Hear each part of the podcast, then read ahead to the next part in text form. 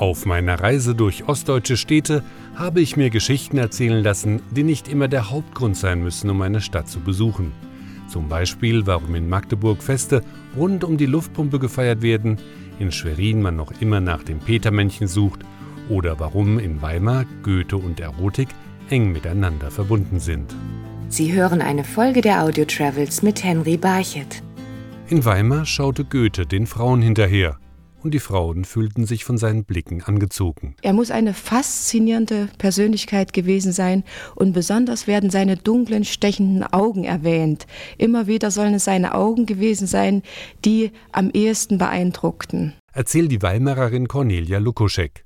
Eine Frau hatte es dem Dichter besonders angetan. Goethe hat nicht nur gearbeitet in seinem Leben, sondern sich auch recht gut vergnügt und er war sehr leidenschaftlich, verliebte sich gleich, als er nach Weimar kam, in eine sieben Jahre ältere Frau, in Charlotte von Stein. Und trotzdem wird gerade in diesen Tagen diskutiert, hat er nun oder hat er nicht.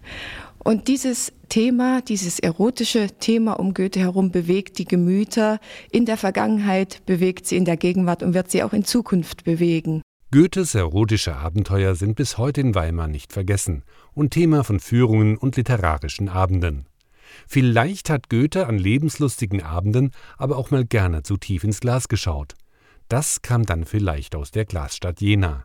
Dort ist Glas bis heute immer noch gefragt. Nach wie vor ist die Marke Jena Glas ein Begriff und viele Touristen, auch die nicht in Jena sind, sondern die extra wegen dem Jenaer Glasberg kommen, sind daran interessiert, die Produkte, ob Schüsseln, Gläser, Teekannen zu erwerben. Weiß der Jena Günter Roskopf. In der Stadt gibt es aber auch das älteste Planetarium Deutschlands, das bis heute einen der schönsten künstlichen Sternenhimmel an die Kuppel projiziert, so der frühere Direktor Hans Meinl. Wir lassen die Sonne untergehen über dem Jena-Panorama und dann erscheinen die ersten Sterne und dann geht doch ein Raunen durch den Saal.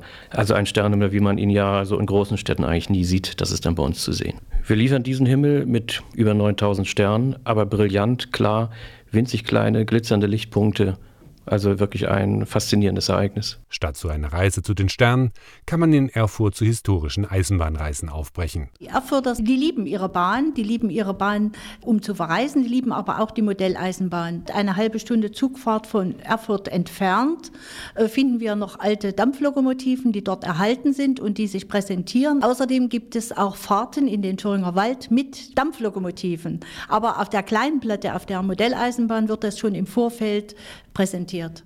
Erklärt die Erfurterin Astrid Heinemann, denn zur Eisenbahn haben die Bürger der Landeshauptstadt ein besonderes Verhältnis. Die Liebe zur äh, thüringischen Eisenbahn ist über viele Generationen historisch gewachsen. Viele Menschen fanden dort Brot, Arbeit, Lohn und das hat sich bis heute erhalten. In der Region Saale-Unstrut tendiert die Liebe eher zum Wein. Wir sind das nördlichste Weinbaugebiet in Deutschland und auch in Europa. Wir haben aber eine äh, liebliche Kulturlandschaft, geprägt durch die Flüsse Saale und Unstrut, durch die Terrassenweinberge. Und es ist ein Stück überraschend immer wieder für unsere neuen Besucher, die Saale Unstrut entdecken. Es ist ein Stück andere Landschaft, die dem Besucher hier erwartet. Schwärmt Andrea Meyer für ihre Heimat.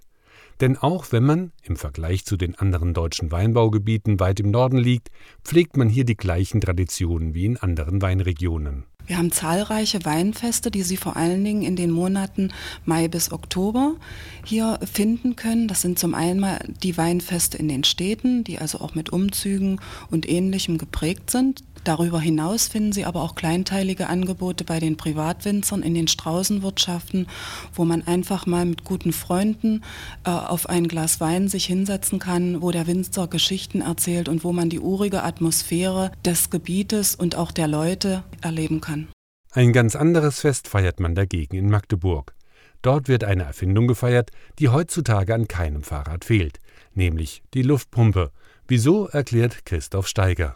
Otto von Gericke oder auch genannt Galileo von Deutschland war der Erfinder der Luftpumpe, der das erste die zwei gusseisernen Kugeln aneinander setzte und durch das Vakuum mit 16 Pferden versuchte, die Sachen auseinanderzuziehen und somit entstand dann für den heutigen Punkt die Luftpumpe. Auf großen Stadtfesten werden wir immer noch Otto van Gericke gedenken und auch immer noch sein Experiment mit den zwei Halbkugeln und den 16 Rössern durchführen. Und jeder, der daran interessiert ist, kann selbstverständlich daran teilnehmen.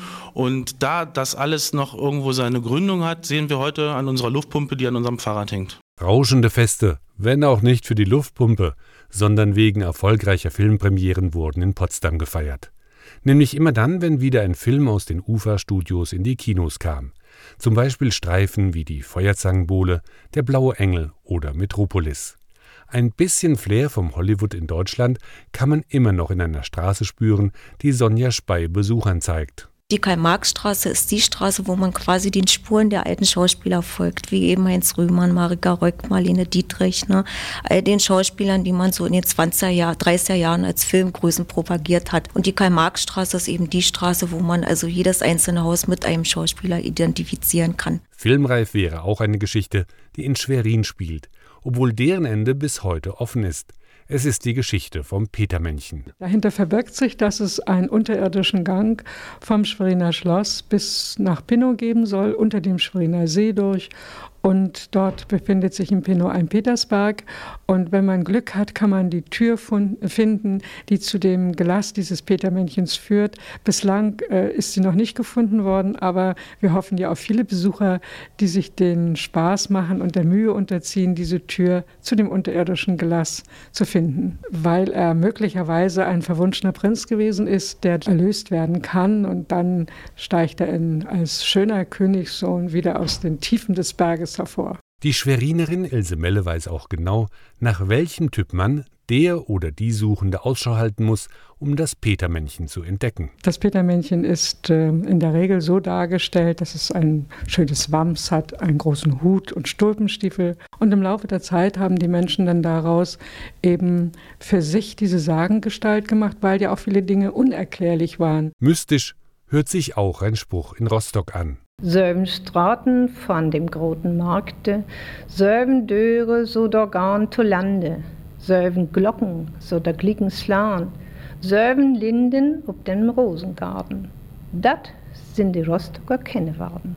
Alles dreht sich im Spruch um die Zahl 7 und ihre Bedeutung für Rostock, erklärt Margarete Kekenmeister. Schon im tiefsten Mittelalter haben wir also diese Kennzeichen gehabt. Das waren eben die vier, sieben Türme auf dem Rathaus. Das waren ganz besonders die Brücken, die dort zum Wasser gehen. Dann haben wir sieben Straßen, die auf den Markt gehen. Und das ist so die Zahl, mit der wir uns in Rostock identifizieren. Weit mehr als sieben, sondern mehrere tausend Kraniche legen eine Rast rund 70 Kilometer weiter nördlich, jedes Jahr im Herbst in Zingst, auf ihrer Reise in den Süden ein. Eine Zeit, auf die sich der Ornithologe Hans-Ulrich Doss besonders freut. Ich finde das immer wieder sehr beeindruckend. Sie kommen jetzt über die Ostsee drüber weg oder kommen von Osten. Es ist wie, also als wenn sie sich freuen. Die Rufe sind da. Jetzt sind wir erstmal da, wo wir uns jetzt aufhalten können.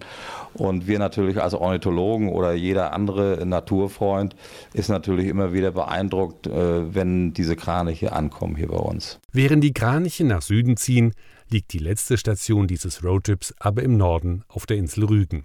Dort wartet Ranger Manfred Kutscher im Jasmund Nationalpark. Wenn wir äh, Jasmund betreten bzw. befahren, dann stellen wir fest, dass wir also überall die weißen Kreidebrüche leuchten sehen. Die haben damals dazu gedient, dass man sich im vorigen Jahrhundert Kalk besorgt hat, um die Felder zu düngen. Und etwa seit mindestens 100 Jahren gibt es also eine Kreideindustrie, die also Kreide verwendet für Gummi, für Plaste, für Farben, für Pharmazeutika, nicht aber für die Tafelkreide in der Schule. Das war immer Gips. Wer diesen Roadtrip von Erfurt bis Rügen nachfahren will, muss rund 750 Kilometer zurücklegen. Allerdings, jeder Stop ist mindestens einen Tag Aufenthalt wert. Deshalb gute und entspannte Fahrt auf dem ostdeutschen Roadtrip. Sie hörten eine Folge der Audio Travels mit Henry Barchet. Die Episoden der Audio Travels sind auf iHeartRadio, Spotify, iTunes, Radio Public und mehr als 20 weiteren Streaming-Plattformen zu hören.